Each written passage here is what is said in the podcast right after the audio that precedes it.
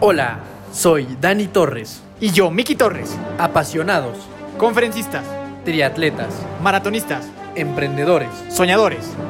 hermanos, Bienvenido a nuestro podcast. donde tu evolución personal es nuestra única misión. Los hermanos de fuerza están aquí. Hola, hola familia de fuerza, ¿cómo están? Hoy otra vez tenemos su sección favorita, Persiguiendo Sueños, con un invitadazo. Mi nombre es Daniel Torres, Dani Torres. Eh, espero que hayan disfrutado ese super team up que hicimos con Hit. Hoy es el día. Saludos a Mau y a lo que seguramente nos están escuchando. Y hoy volvemos a esta sección tan, pues, tan amada y clásica por nuestros oyentes, que es Persiguiendo Sueños. Antes de presentar a nuestro super invitado, Miki, saluda por favor a toda nuestra familia. Eh, la verdad es que pues han sido semanas muy padres, eh, como dices, con el Team Up ahí, con el buen Mau y el Lalo, que se vienen cosas bien interesantes. Y pues bueno, hoy no es la excepción, hoy tenemos un super crack aquí con nosotros, que personalmente puedo llamar un gran amigo, de quien he sido testigo de ver cómo este sueño se ha hecho realidad y, por eso desde el principio sabía que era un candidatazo para que estuviera con nosotros, porque literal les comparto comunidad y hermandad de fuerza, que es tal vez de las personas, si no es la persona más congruente que yo conozco en su forma de vivir y de actuar. Les platico rápido una, una breve anécdota. Yo cuando lo conocí fue dando unos cursos y talleres en, en, en unas escuelas y de repente era mediodía con un calor así seco, toluqueño, y esta persona traía unas, boti- unas botas con peluche adentro. Y a mí me llamaba mucha atención porque yo decía, ¿cómo, no se está muriendo de calor, no? Y ahorita él nos va a contar por qué para él era tan importante siempre usar ese calzado y usar un, un zapato o un calzado hasta que realmente se acabe. Entonces, ahorita les voy a contar por qué, pero realmente es, es una persona que siempre he sido muy fan de su historia y que estoy muy feliz de tenerlo acá. Entonces, pues preséntalo un poco más en sus tecnicismos, mi hermano, y le damos la bienvenida. Hoy tenemos con nosotros al famosísimo Gerardo Montes de Oca. Es fundador de Hagamos Composta, que ya nos contará pues más de qué, de qué se trata, que ha sido un, un trancazo muy fuerte como proyecto. Es ingeniero en desarrollo sustentable, tiene una maestría en conservación de bosques y naturaleza y es TEDx Speaker con una conferencia llamada, titulada, Cómo el lobo mexicano ayudó a que se dejen de hacer 400 toneladas de basura. Bienvenido, mi hermano, ¿cómo estás? Saluda a toda la banda de fuerza que está muy ansiosa de conocerte y de platicar contigo. Hola, hola, ¿qué tal? Buenas, buenas noches o buen día, depende de qué hora nos escuchen. Eh, hermanos de fuerza, qué gusto estar con ustedes por fin, después de todo este tiempo que nos tardamos, pero aquí felices de platicar con ustedes un rato. Perfecto, hermano. Pues muchas, muchas gracias. Bienvenido. Ya, ya explicarás ahorita este tema de las botas que, que- que acabo de comentar. Pero pues para iniciar el, el- el programa siempre iniciamos con las preguntas de fuerza. Son preguntas breves, rápidas, las cuales tienes que contestar lo más concreto y rápido posible. ¿Listo? Va, listo. Venga, tu fecha de nacimiento. 5 de enero de 1988. Vientos. ¿Cuál es tu mayor miedo en la vida? Rápido, sin pensar, sin pensar. Eh, ah, ok, les decía que como miedo a no saber cómo vivir la soledad. O sea, como si- no miedo a la soledad, pero no saber cómo lidiar. Ok, está, está interesante ese. Si tuvieras un superpoder, así de superhéroe, ¿cuál escogerías? Eh, igual, la otra vez hice una así y lo primero que pensé fue como en poder, pero luego me arrepentí, pero lo primero que llegó a la mente, ya sé, influir como en positivo en las mentes de algunas personas, ¿no? O sea, como imagínate a grandes eh, personas que tienen que tomar decisiones importantísimas y tú puedes meterles ahí como un chip sustentable, un chip de justicia social o cosas así, pero dije, bueno, está medio nazi, sí. Ese es el poder, controlar mentes. Pero vientos. bueno, algo así. Está, está- está- está interesante. Eh, ¿Cuál es tu propósito en la vida?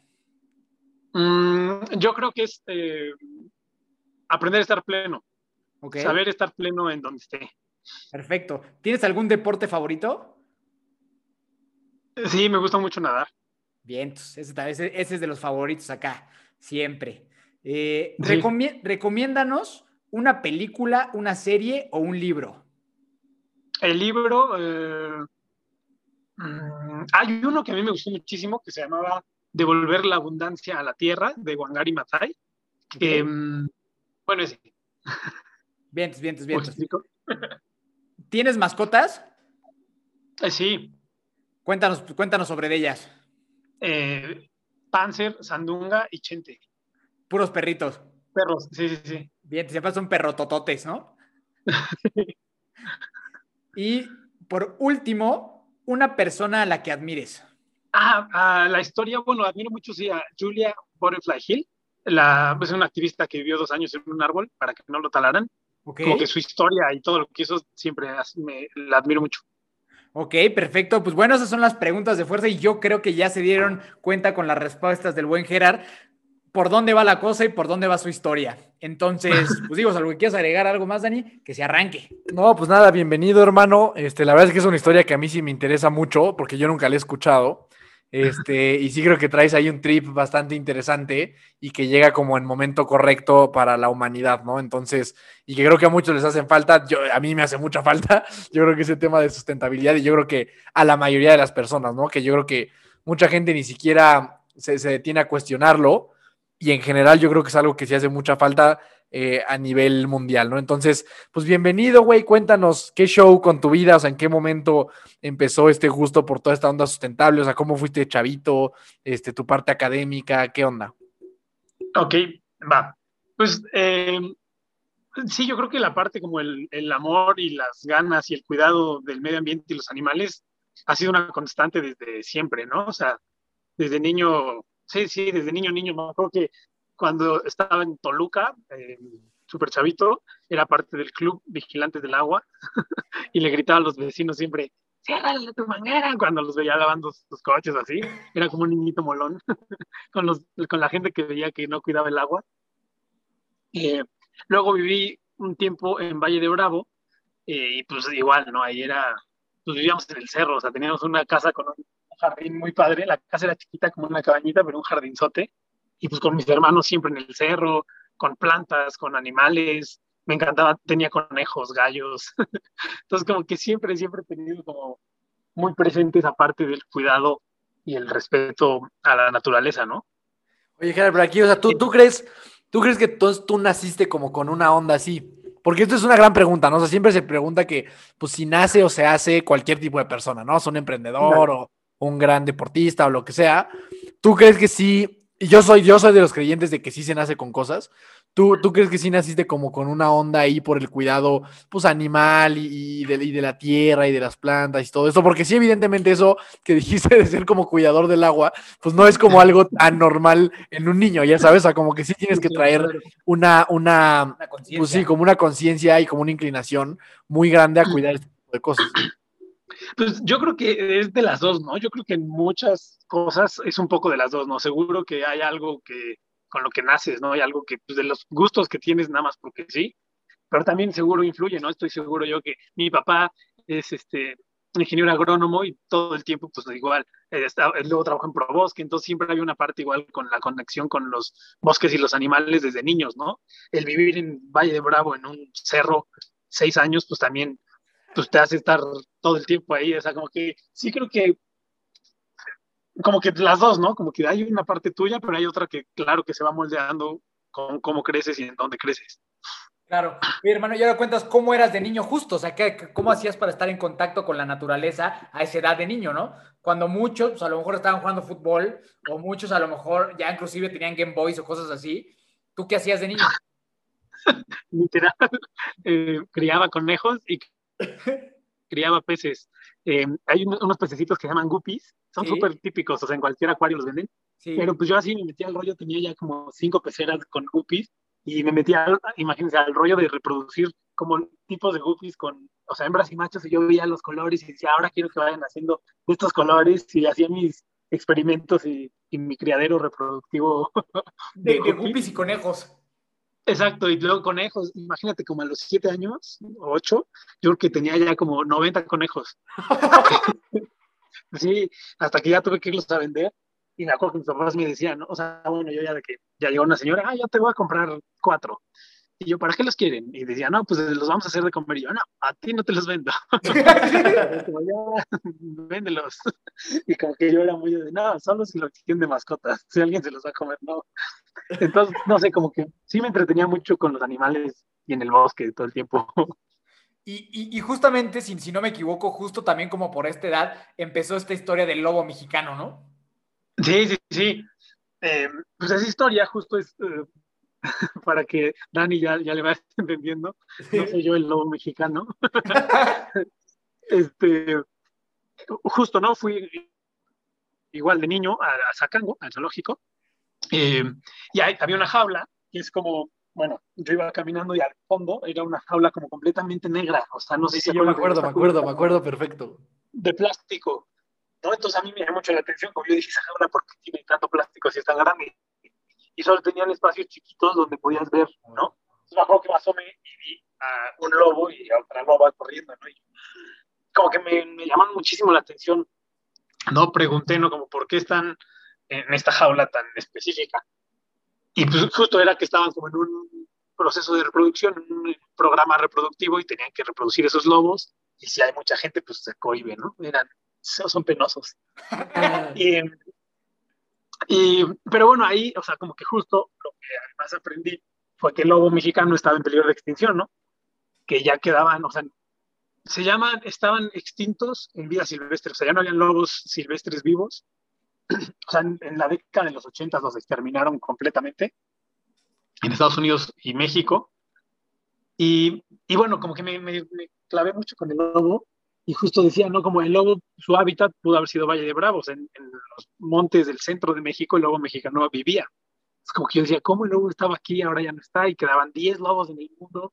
Y yo como que dije, no, o sea, no sé, algo hizo el lobo que me, me fascinó. Y dije, pues quiero estudiar algo para cuidar al lobo. O sea, como que, te digo, ya, ya venía como este caminito de la naturaleza, pero con eso fue muy claro que quería estudiar algo para cuidar a los animales, específicamente al lobo, ¿no? O sea, yo decía, voy a estudiar algo para cuidar al lobo mexicano.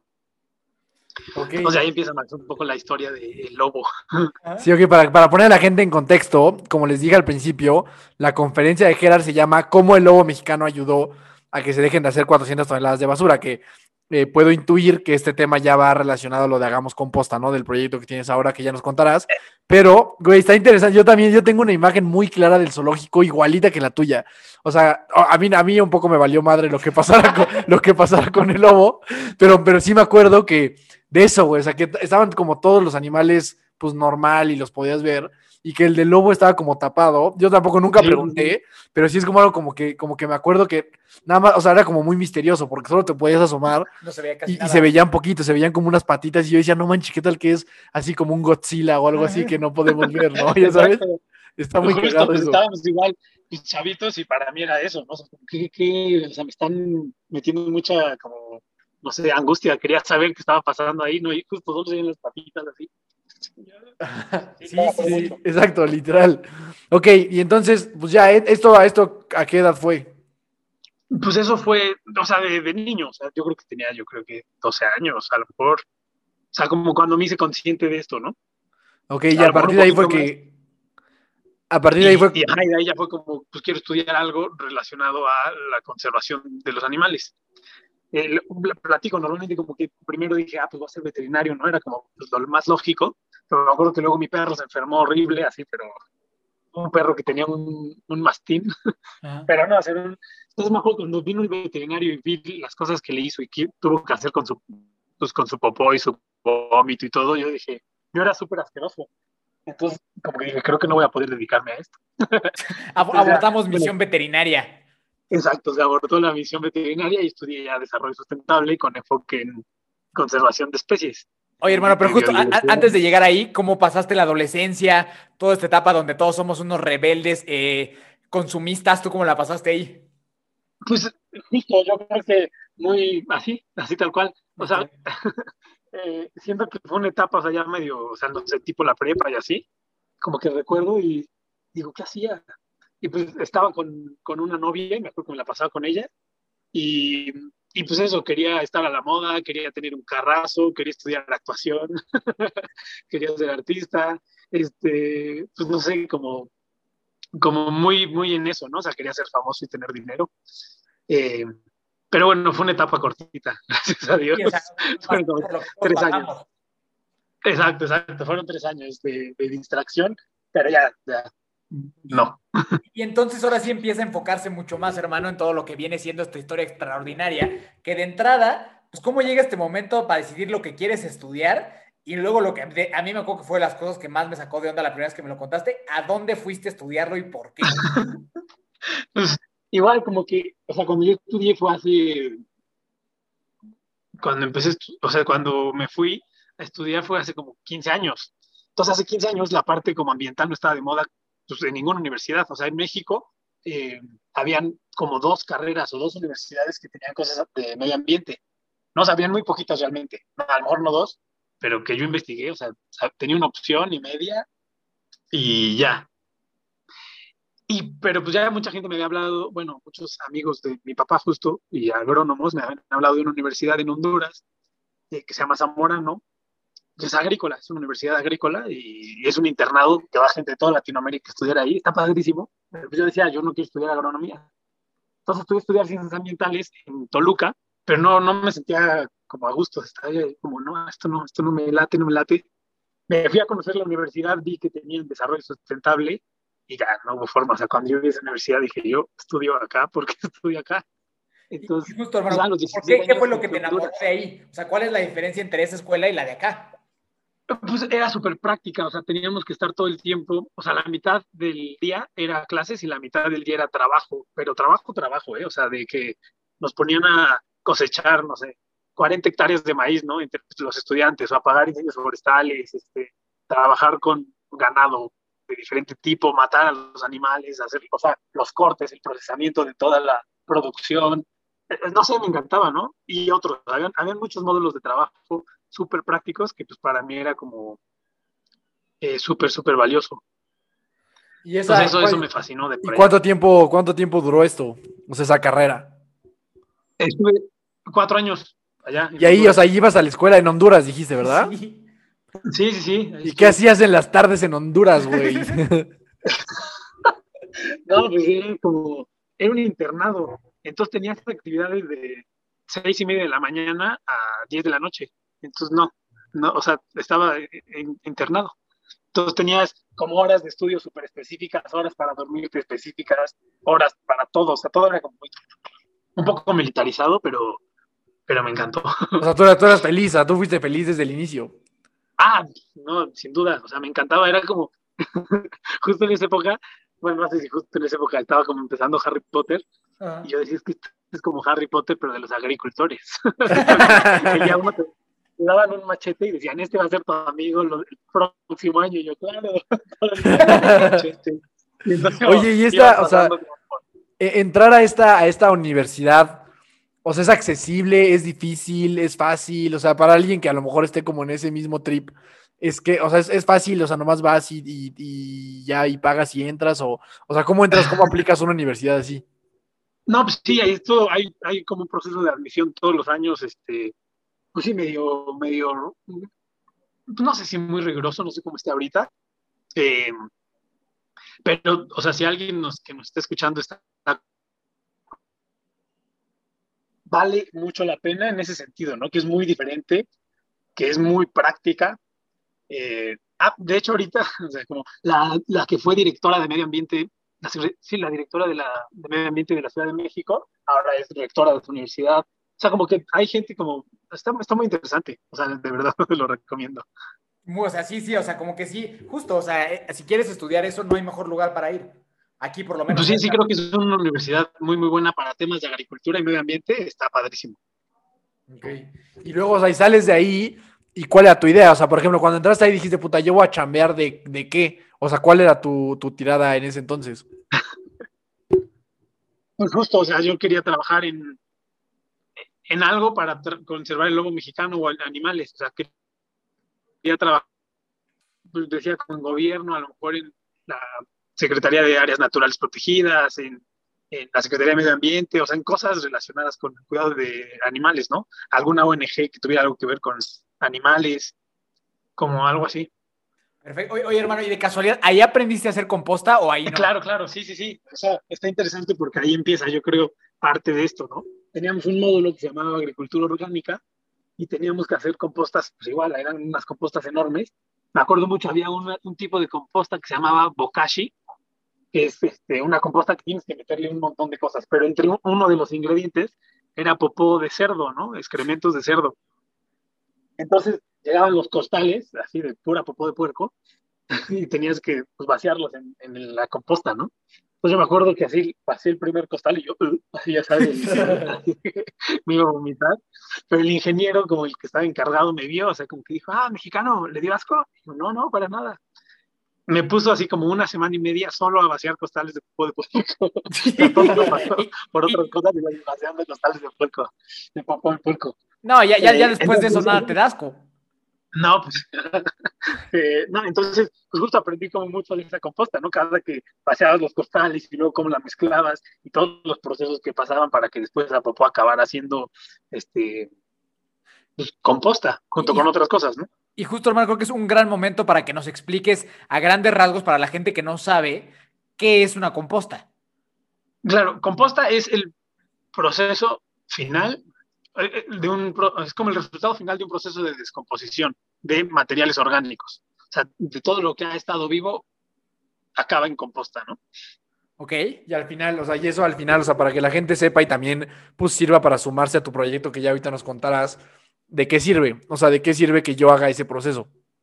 Ok, lo que pasa con la composta es eso, ¿no? Cualquier, eh, no sé, vamos a poner eh, cáscaras de naranja, ¿no?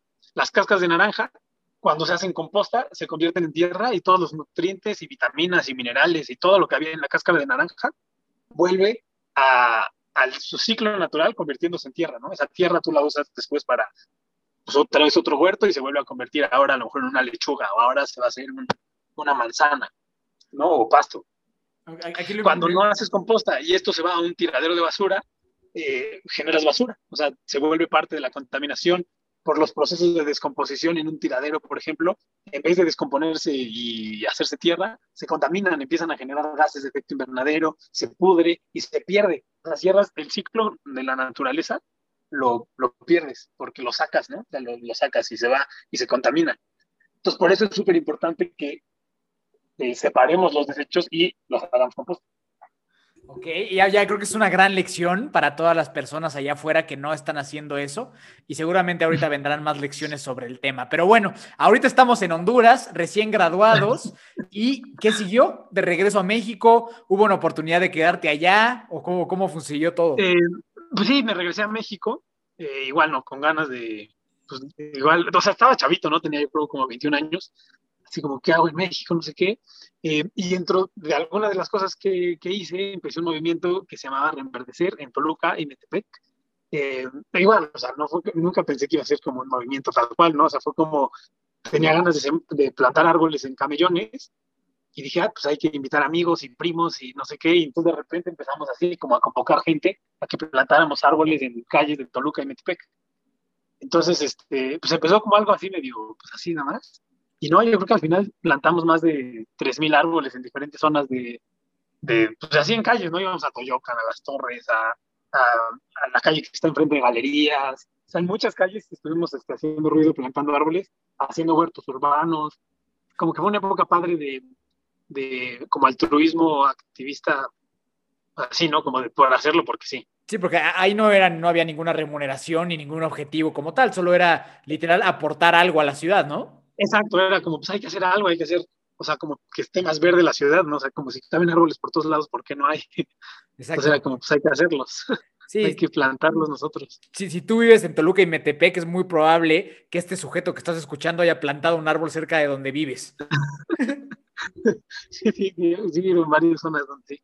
Oye, Gerard, a mí, a mí me gustaría que pues, a la, la, gente que escucha esto le sirviera como para irse sumando a todo este tipo como de movimientos. Entonces, aquí mi pregunta es, este tema de los árboles, por ejemplo, o sea, el hecho de que haya 3.000 árboles más en Metepec y Toluca, ¿de qué le sirve a la, a la sociedad? O sea, ¿qué cambios positivos tiene? Te lo digo pues para eso, para que la gente diga, puta, a lo mejor a lo que decían, güey, pues yo veo árboles y como que es irrelevante, empieza a cobrar relevancia en esta conversación. No, claro, claro. O sea, uno, o sea, uno, el básico, básico, básico, pues es oxígeno y respiramos, ¿no? O sea, eso es como, pero ya, o sea, son cosas que ya sí que sabemos, pero por ejemplo, cosas más, más específicas generan microclimas, ¿no? O sea, por ejemplo, una ciudad sin árboles se vuelve muchísimo más caliente, aumenta, eh, no sé si hasta 4 grados más, una ciudad que tiene árboles que sin árboles. Entonces, tú has visto, ¿no? Los días de sol que mandan en Toluca, en Metepec, en cualquier ciudad, se ponen como muy intensos, no sé si es hasta sofocante Entonces, cuando hay árboles, genera estos microclimas de más frescura. Eh, otra cosa así como importante de los árboles, o sea, haces, ah, es que tenía ese ejemplo. No sé si se acuerdan también que hace como tres o cuatro años hubieron unas ventiscas, o sea, un, un viento súper fuerte que se cayeron no sé cuántos Ah, cientos de árboles en la ciudad y que hasta hubieron tragedias, ¿no? sí. Pues lo mismo, o sea, los árboles ayudan a contener como estos este, desastres naturales, ¿no? Estas ventiscas tan fuertes, si hay árboles, pues no tienen cómo agarrar tanta potencia, ¿no? Porque pues es- está todo denso, ¿no? Entonces ayudas a eso, ayudas a generar más biodiversidad, ¿no? Pues hay más pájaros, más animales, más ardillas, eh, halcones, gente que es como a lo mejor más capitalista, ¿no? O sea, una ventaja es que donde hay árboles aumenta la plusvalía de la colonia. O sea, las colonias con árboles tienen más plusvalía que las colonias sin árboles. Entonces, si no te importa el medio ambiente, pero te importa el dinero, nada más por eso planta árboles. No, justo, justo eso era lo que quería, güey. O sea, como, como, como tres, cuatro puntitos muy prácticos para que la gente diga, güey, justo lo que dijiste. O sea, si no me importa tanto el medio ambiente, por lo menos por el bien de mi casa, pues voy a plantar unos 10 arbolitos al lado. Justo esa era la respuesta que estaba buscando, literal. Buenísimo, buenísimo. Y, y después, mi hermano, viene la maestría, que también, e- que también es otra aventura completamente diferente a Honduras, pero también completamente diferente a lo, a lo que uno pensaría en una maestría, pues cotidiana, ¿no? Una, una maestría del TEC de Monterrey, por ejemplo, ¿no? O sea, cuéntanos No, un poco de esa, porque también fue una aventura ahora hasta el otro lado del mundo, ¿no? Sí, sí, sí, pues ahora me fui justo a una universidad que se llama Wageningen en Holanda eh, a estudiar conservación de naturaleza. Eh, y, y lo que a mí me gusta como rescatar, ¿no? De, de, de esa experiencia, más allá de, de, pues, la ciencia y, y, todo lo que aprendes, ¿no? Como eh, en la escuela, ¿no? En la universidad, fue donde viví. Yo vivía en una comunidad, este, bueno, era como un, diríamos, como un fraccionamiento cerquita de la universidad pero todo el mundo que vivía ahí era como súper interesante, ¿no? Yo acuerdo que desde el día uno que yo vi a ese lugar, o sea, todo el mundo decía que vivían puros hippies anarquistas ahí, pero me acuerdo que yo el día uno que lo vi, dije, yo tengo que vivir ahí, o sea, está, dije, esta es comunidad, tengo que ser parte. Y sí, eh, lo logré, acabé viviendo ahí, eh, y eso, ¿no? O sea, como que toda la gente que vivía ahí, por ejemplo, ser vegano no era como ni siquiera opción, o sea, ya sabías que hasta por respeto a los demás no llevabas carne a las casas, ¿no? O sea, como por, por la cultura que había, ¿no? Eh, todo el mundo usaba ropa de segunda mano, ¿no? Eh, todo el mundo tenía sus huertos, eh, o sea, como que había una cultura sustentable, todo el mundo tenía compostas en sus patios, no todo el mundo hacía sus compostas, o sea, como que había una cultura esto, ¿no? De sustentabilidad que a mí me, me, impactaba, ¿no? Todo el mundo hacía sus propios panes, sus cervezas, o sea, era una onda de yo puedo hacer las cosas, no necesito comprarle como a supermarcas, puedo hacerlo con menor impacto, ¿no? Este, desde ahí compré esas botitas que Mike vio después, cuatro o cinco años después, desde ahí las traía, este... Sí, para, ¿no? para como, ti era como Disneylandia.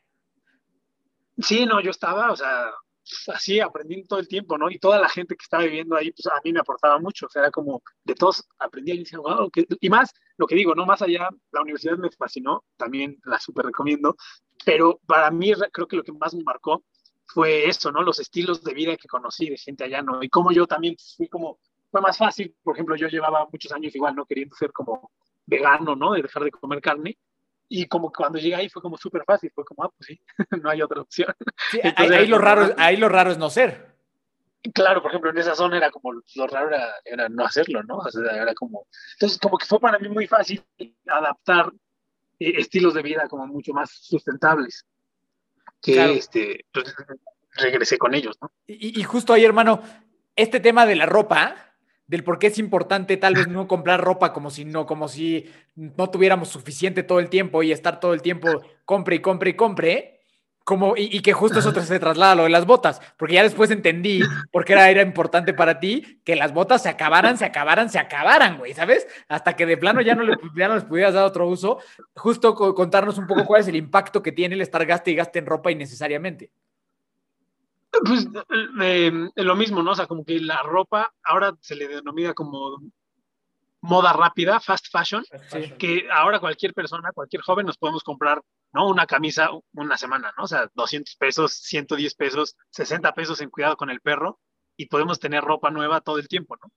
Pero el impacto que genera ambientalmente esta ropa, ¿no? De dónde viene, de dónde viene ese algodón, de dónde viene esa tela, quién la produce, la cantidad de químicos que se necesitan para poder tenerla, los salarios, ¿no? O sea, para que tú puedas tener una camisa, una playera de 100 pesos, es que alguien está eh, recibiendo un salario muy injusto por esta, por esta cantidad, ¿no? O sea, aunque hay como diferentes factores, pero, o sea, entre otras cosas, ¿no? Pero, bueno, una de esas cosas, pues, yo sí dije como, pues sí, no necesito ropa nueva todo el tiempo, ¿no? Entonces, pues de repente puedes hacer como tru- trueques, ro- ropa de segunda mano. Tenía estas botas que me compré. eh, es que justo me las compré en el invierno para Holanda. Entonces eran botas con una borrega interna, pues padrísima para el invierno, ¿no?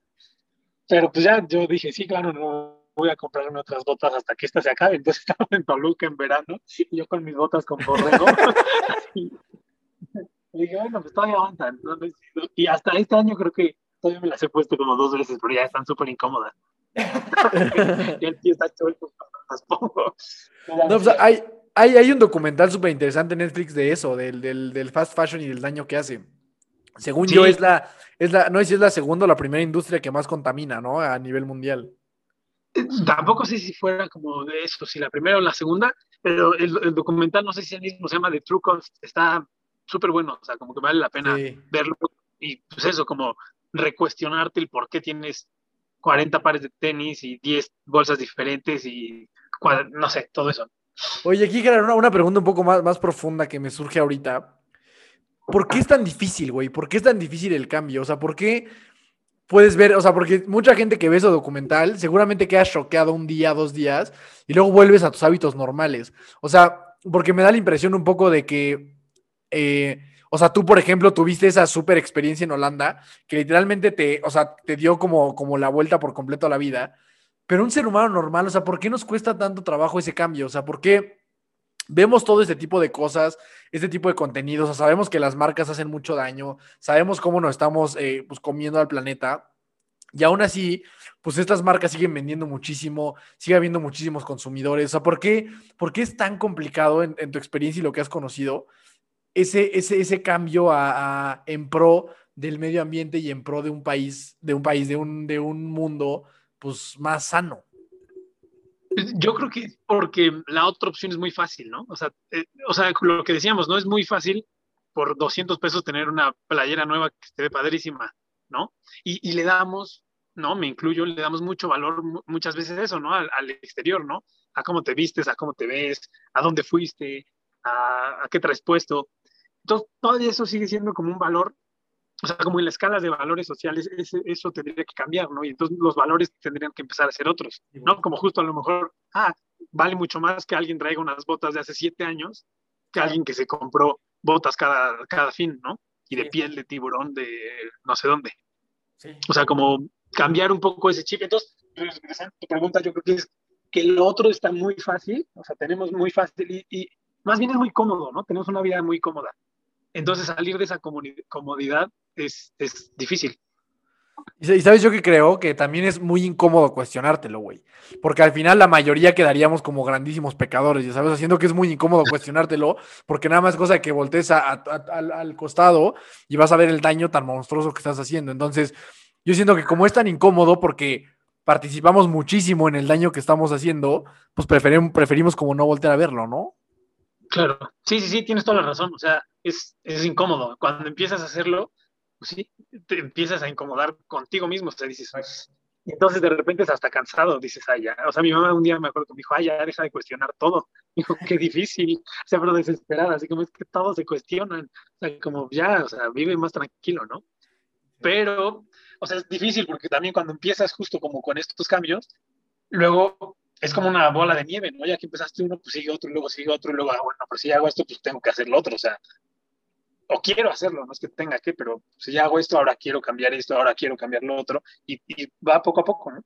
Claro. Y, ahora justo creo que es perfecto, eh, la perfecta forma de entrar en el tema hagamos composta, ¿no? O sea, ya después de toda experiencia de universidad, de maestría, de estilo de vida diferente, de aprender a valorar lo que importa y lo que no, ¿cómo nace es- este proyecto cuando regresas a México de Holanda? ¿Cómo nace Hagamos Composta? Y ahora sí cuéntanos toda la historia de Hagamos Composta, pasando por ese pasaje en el que estuviste a dos de dejarlo todo. O sea, de dejar Hagamos Composta por otro, por, por otro que era una gran oportunidad también. O sea, estaba también bien padre, ¿no? Entonces, eh, eh, éntrale, mi hermano.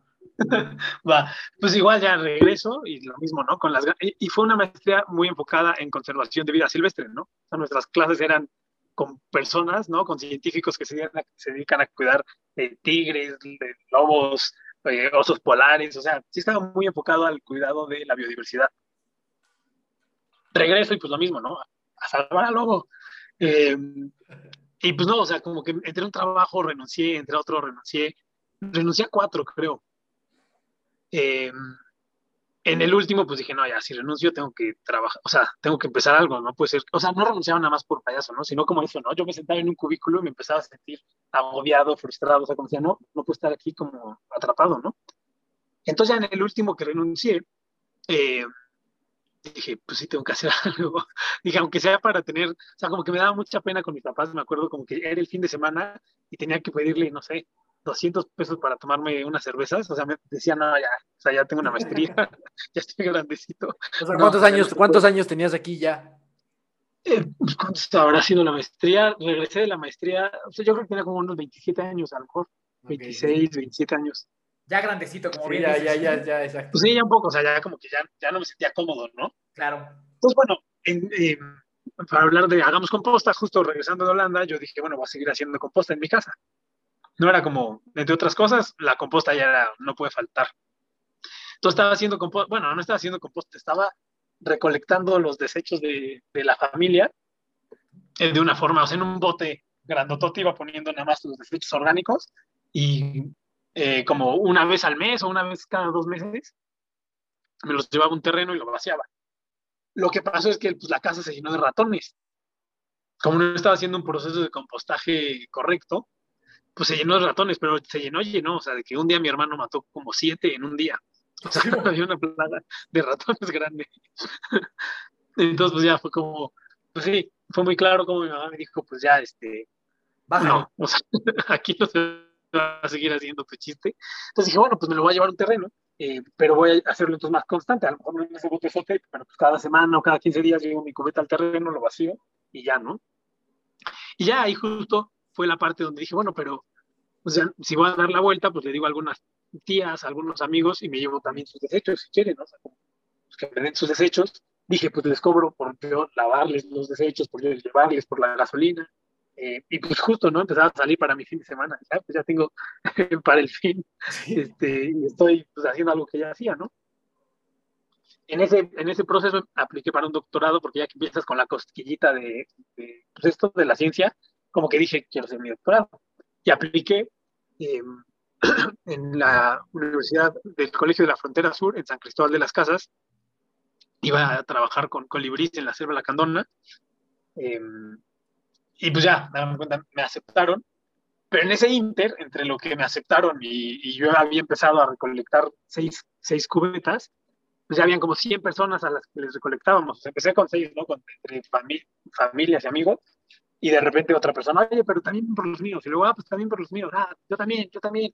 Ah, pues de repente es un Instagram. Ah, bueno, pues ya ponle nombre. Ah. Entonces, o sea, para cuando ya tenía que irme, ya había, ya se llamaba Hagamos Composta, ya habían 120 familias probablemente en el proyecto, ¿no?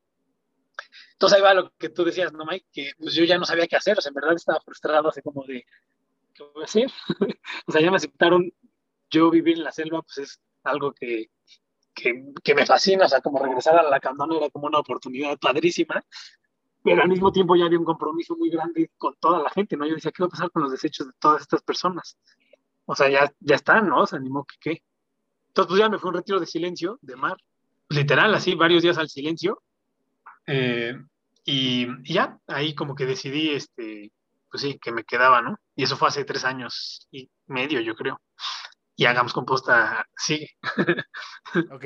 Acá sí. Este. Ah, sí, te decía, es que yo sí, yo hablo mucho de, de que para de repente conseguir el éxito en lo, en lo que sea que quieras hacer, hay que buscar como una intersección entre lo que te gusta hacer, eh, entre lo que eres bueno, o sea, qué haces bien, y para qué la gente estaría dispuesta a pagarte. Hablo mucho de ese tema, ¿no? Cuando hay, pues, gente que dice, pues, es que no sé qué hacer, güey, no sé de qué poner mi negocio, no sé de qué vivir. Yo digo, busca una intersección entre lo que te gusta, para lo que eres bueno, y para lo que la gente te pagaría por hacer. Yo siento que cuando encuentras algo entre esos tres círculos es cuando puedes encontrar un camino chingón y yo, yo eso es lo que veo en ti, güey. O sea, que es algo que te gusta hacer porque no mames, desde, desde niño te gustaba. Eh, algo que para lo que eres bueno porque estás preparado, o sea, tienes las credenciales para hacerlo y algo que la gente sí necesita, güey.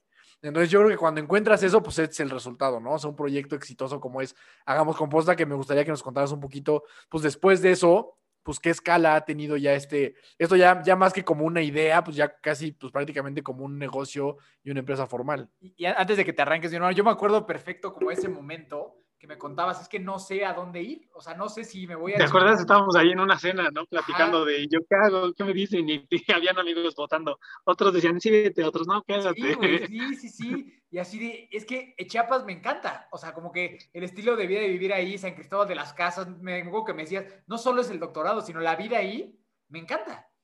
Pero por otro lado, acá tengo 100 familias que pues ya me piden el servicio, ¿no? Y que a lo mejor para cualquiera hubiera dicho, pues 100 familias, pues, ay, pues qué importa.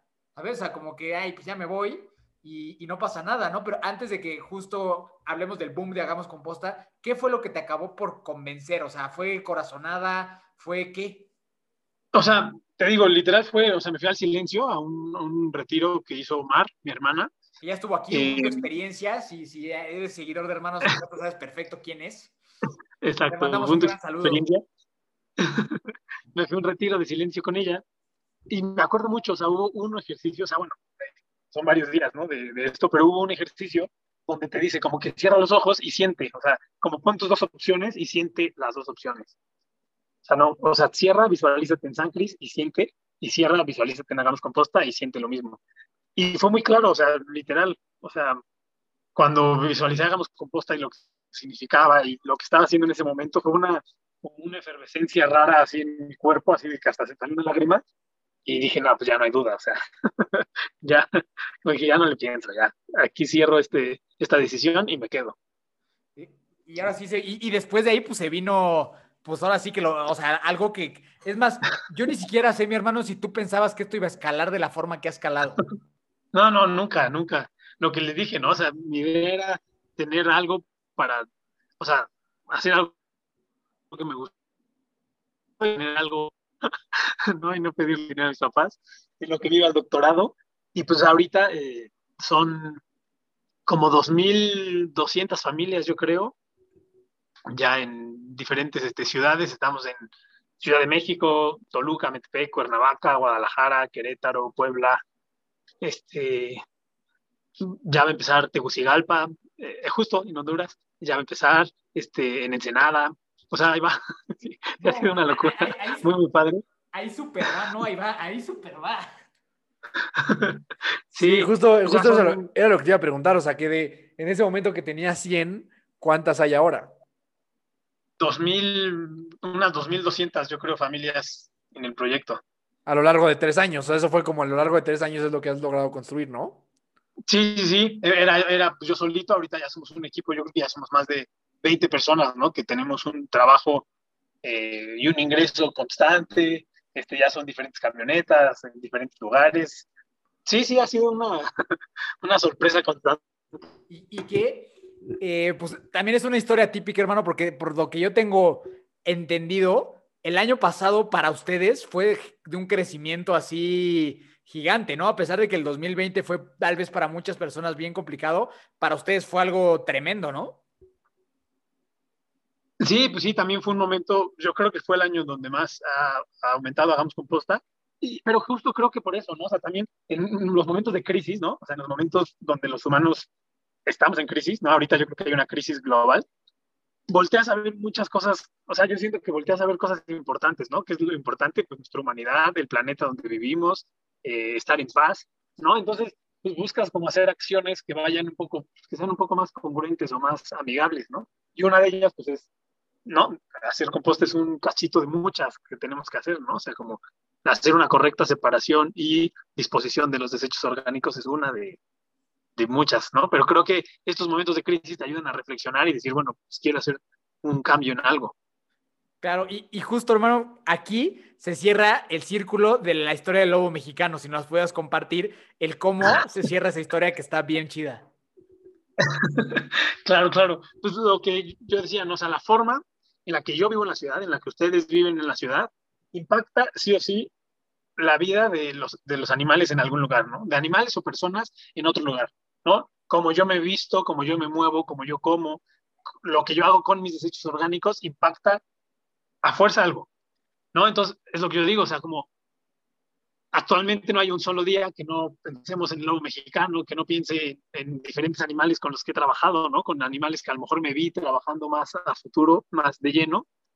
Eh, no hay un solo día que no pensemos en estos, en estos animales, pero gracias al lobo mexicano, pues empezó un proyecto para reducir la basura en la ciudad, ¿no? Para volvernos eh, personas más sustentables, sociedades más resilientes. Entonces, pues eso, ¿no? Como que yo, por, por eso era el link, ¿no? Que gracias al gusto y gracias al, a lo que me impactó el lobo mexicano, pues ahorita se han recogido pues ya casi 600 toneladas de basura en pues, cinco ciudades, ¿no?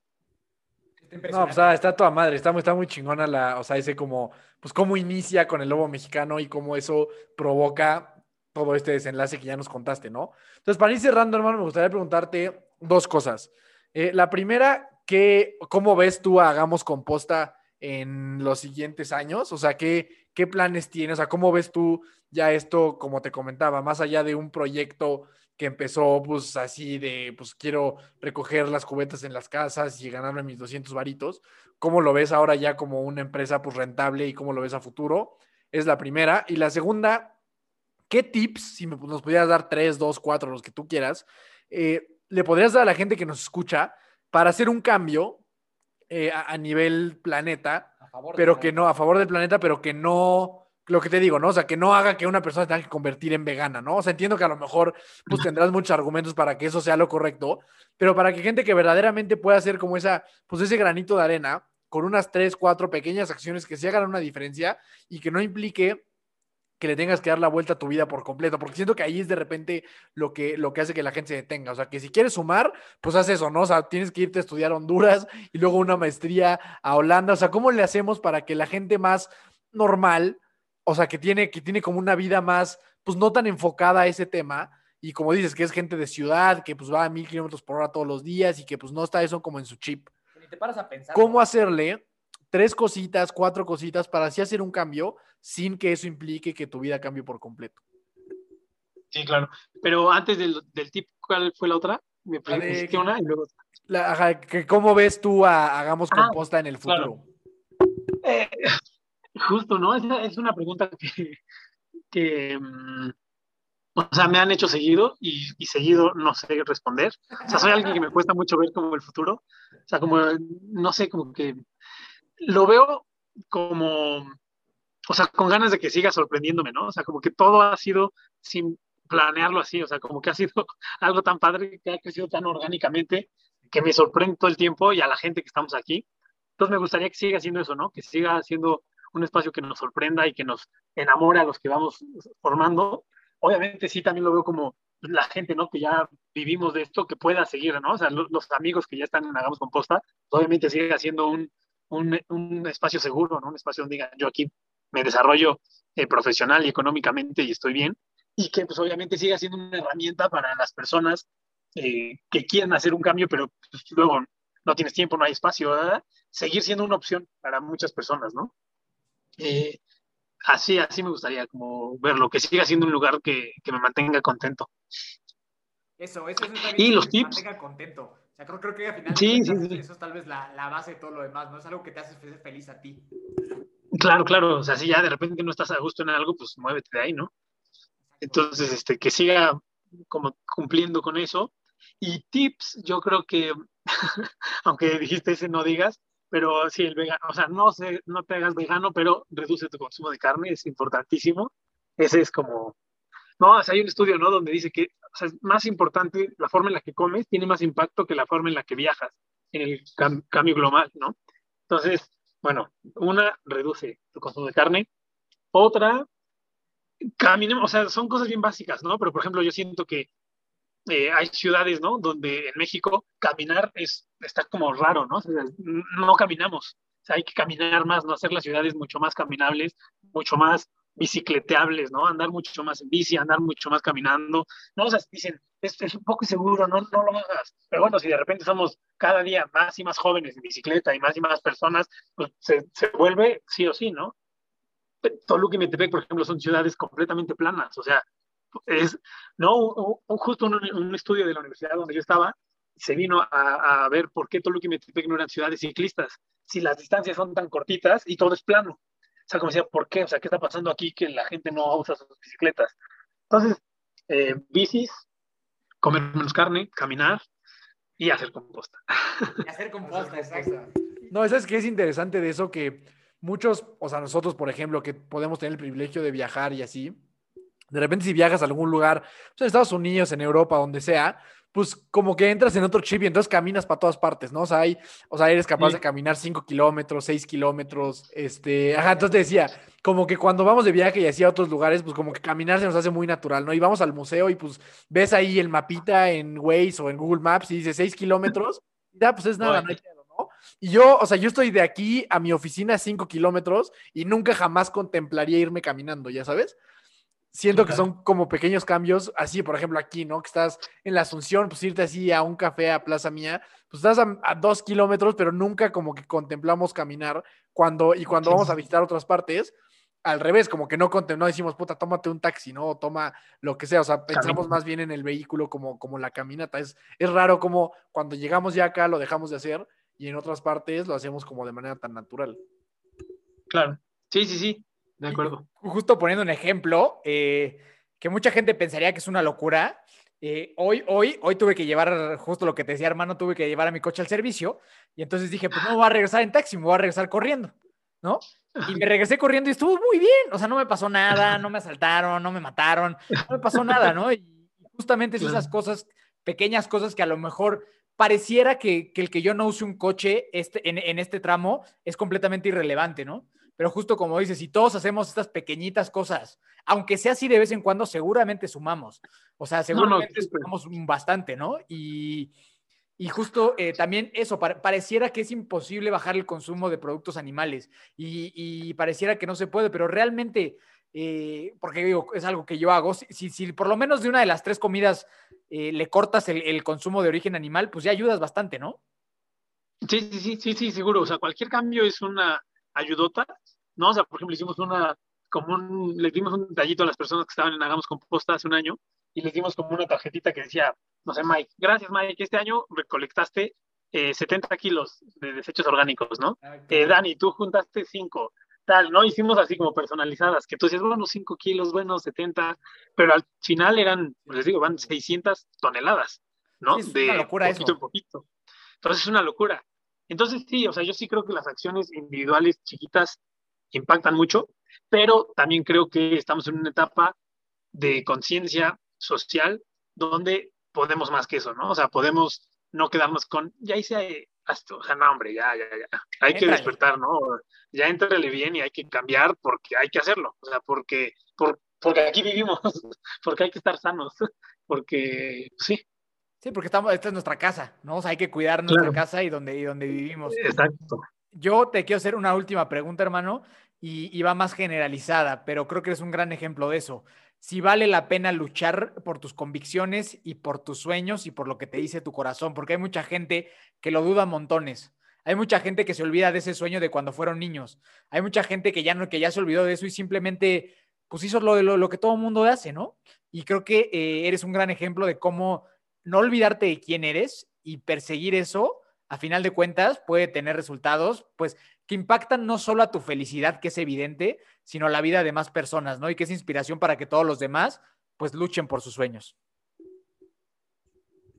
Claro, claro, o sea, yo sí, sí creo eso, ¿no? Que, que vale la pena eh, serte, serte fiel, ¿no? O sea, lo que te gusta, lo que te nace, como que hazlo, ¿no? No, no te preocupes en el qué dirán, el, si esto deja, si esto no, que, o sea, no sé, así ha funcionado, ¿no? En mi historia personal, no lo siento como, como lucha, ¿no? Siento que cuando, bueno, a lo mejor un poco, pero más que lucha, siento es nada más es, es eso, ¿no? Cuando tú logras ser congruente contigo, como que todo se va dando muy fácil, o así lo he sentido, ¿no? Y así he visto amigos que veo que le, apuestan a lo que les gusta y las cosas veo que se les da bien fácil, ¿no?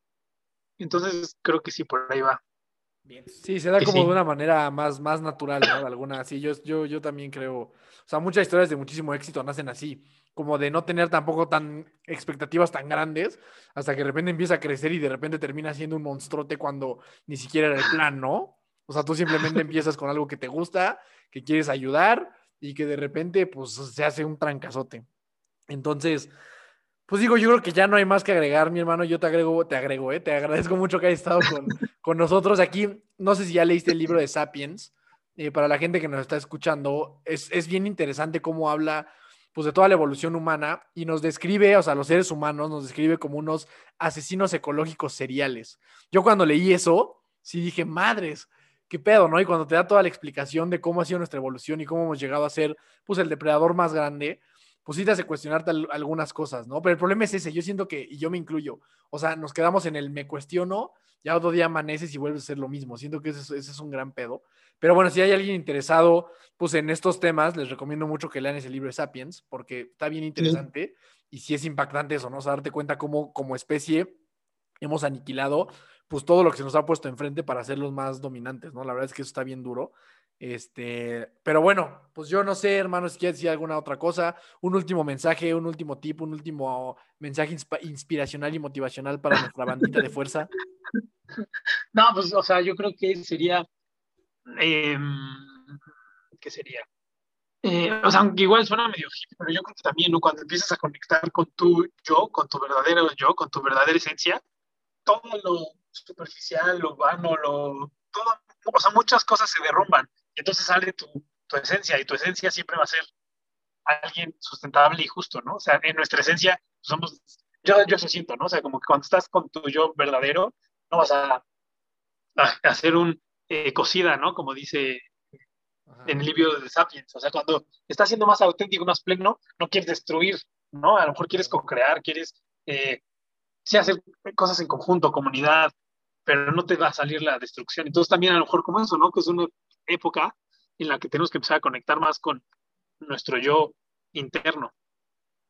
Totalmente de acuerdo, hermano. Pues muchísimas gracias. Eres un maestrazo para estas cosas, güey. De verdad, a mí, pues desde el día uno me encantó tu historia y, soy muy feliz de poder seguirla viendo, porque como te lo, te lo he dicho varias veces, te lo mereces, güey. O sea, te lo mereces bien, cabrón, porque pues tu intención siempre fue ayudar, siempre fue desde tu corazón y, y estas son las historias que dan gusto. Decir, qué bueno, qué bueno que le esté yendo bien. Y pues acá siempre vas a tener tu casa, hermano, siempre vas a tener las puertas abiertas y siempre nos va a dar mucho gusto que siga el éxito y que sigas transformando el mundo y que más gente se una a Hagamos Composta. Así que si nos puedes regalar justo cómo le puede hacer la, la gente que nos está escuchando ahorita para sumarse a tu proyecto, para sumarse a Hagamos Composta, a dónde lo buscan y pues regálanos sí. tus redes sociales y todo. Tal cual, hagamos composta en Instagram y Facebook y ahí este, nos pueden escribir. Justo, ¿no? También algo como que me ha sorprendido es en redes sociales también ha sido un boom, ¿no? no ya no, o sea, como que entonces esta parte que a mí también me encanta de transmitir el mensaje, pues lo estamos haciendo ahí en Hagamos Composta. Entonces también luego si como que quieres saber tips o estar como pues un poco motivado de repente saber cosas ah, pro ambiente y sociedad, ahí también pueden verlas. Y a ustedes, pues muchas gracias. También creo que está padrísimo que hayan espacios como estos, ¿no? Espacios donde la gente comparta cosas padres, que nos motivemos entre nosotros. Está padrísimo y muchas gracias por, invitarme. No, hombre, pues gracias a ti, hermano. Te mandamos un abrazo con mucho cariño a ti y a toda tu familia, que aparte, no solo tú, sino a toda tu familia la queremos un montón. Ahí tenemos una- un, juego, un juego de Monopoly pendiente. Sí, para- quedó para- pendiente. para cuando, cuando la pandemia nos permita. Pero pues un abrazo a todos, mi querida comunidad de fuerza, mi querido Dani, tus redes sociales. Sí, ahí nada más me gustaría dejar ese último mensaje, que aquí los dos, las dos personas que están hoy grabando este podcast son mis chavos eternos en Monopoly. Esa vez fue, fue un súper repasón. Hasta las 2 de la mañana negociando estos dos. Sí, sabes con el que se puso chingón. Este, pero no, pues nada, muchísimas gracias, hermano. Ojalá que pronto nos podamos volver a ver, que ya no nos permita este desmadre. Que al final Sí, yo sí. soy creyente de que estamos en esta situación, pues mucho por origen de cosas de las que ya platicamos, la globalización, el, el abuso, el exceso. La verdad es que yo creo que eso nos tiene aquí, eh, pero bueno, eso ya Lo platicaremos después. Mi nombre es Daniel Torres, Dani Torres. Muchas gracias por habernos escuchado un jueves más. Ahí me pueden encontrar como Daniel Torres con doble O en todas partes, Instagram, Facebook, Twitter, TikTok, ahí andamos en todas partes. Mi hermano, muchísimas gracias, güey. Gracias a ustedes. Que estén súper, súper bien. Gracias, gracias, hermano. Un gracias, abrazote. Gracias, bandita de fuerza. Les mando un abrazo, Miki Torres. Eh, despídense de ustedes. Nos vemos la próxima semana. Los esperamos el próximo jueves.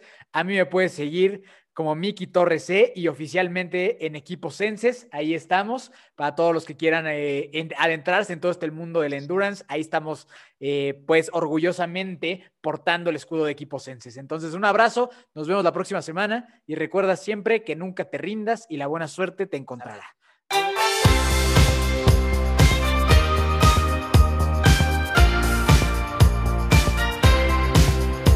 na na na na. Na na na na. Hey hey hey. Adiós.